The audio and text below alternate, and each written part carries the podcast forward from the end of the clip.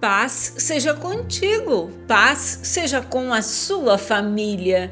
Mas agora o Senhor diz: Seja forte, Zorobabel, seja forte, Josué, filho de Josadaque, o sumo sacerdote.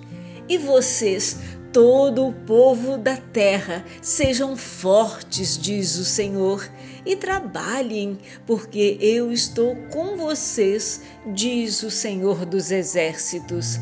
Ageu capítulo 2, versículo 4. O Senhor sempre faz sua presença conhecida ao seu povo. Sua graça e misericórdia são abundantes e evidentes.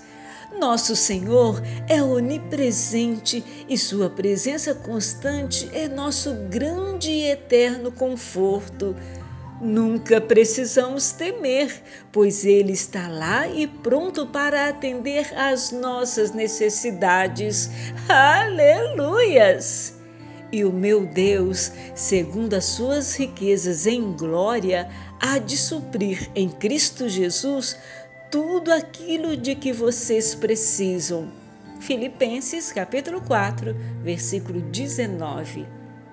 Seja forte e corajoso, dobre seus joelhos e fale com o Senhor o que você precisa.